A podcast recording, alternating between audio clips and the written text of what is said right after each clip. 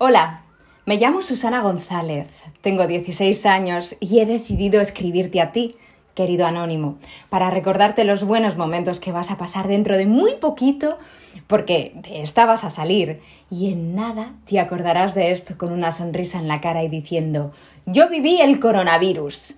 La gente se impactará porque les parecerá lo que a nosotros la peste negra.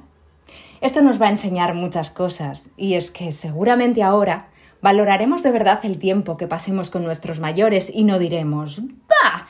Ya les iré a ver, con esa confianza de que seguirán allí cuando tú decidas ir a visitarles. Porque todo en un solo momento puede cambiar y esa oportunidad se esfuma. Pero sobre todo, ahora solo tienes que pensar en estar lo más cómodo para recuperarte. Y también puedes hacer una lista, todo, ¿Qué significa esto? Bien, pues por ejemplo, un día cualquiera, cuando a ti te apetezca y tengas ganas, piensa si escribes, si tienes un papel a mano, las cosas que sin ninguna falta vas a hacer cuando salgas del hospital. Te voy a contar las que haré yo cuando el confinamiento se acabe. Lo primerísimo será ir a ver a mis yayos y es que ha hecho falta un coronavirus para darme cuenta de que tengo que exprimirlos más y pasar con ellos todo el tiempo que pueda porque son un regalo.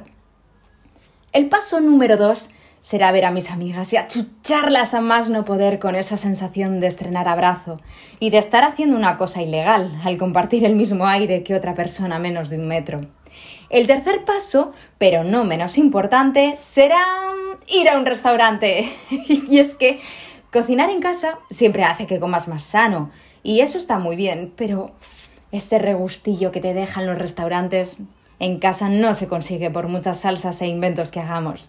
Y también hay que decirlo, que te sirvan y no fregar la vajilla siempre es un puntazo. En fin, queremos hacer muchas cosas, pero no por más ganas que tengamos en este momento, va a llegar antes. Y ahora hay que ser pacientes y procurar salir lo menos posible para que la curva de esta pesadilla baje y podamos volver a la normalidad. Así que te deseo mucho ánimo, querido anónimo. Igual no es la mejor carta del mundo, pero espero haber logrado mi objetivo, que era que desconectases un poco y pasar un buen rato. Me encantaría saber si te he ayudado, pero no creo que haya ningún método de que me lo comuniques. Un beso muy grande y mucho ánimo.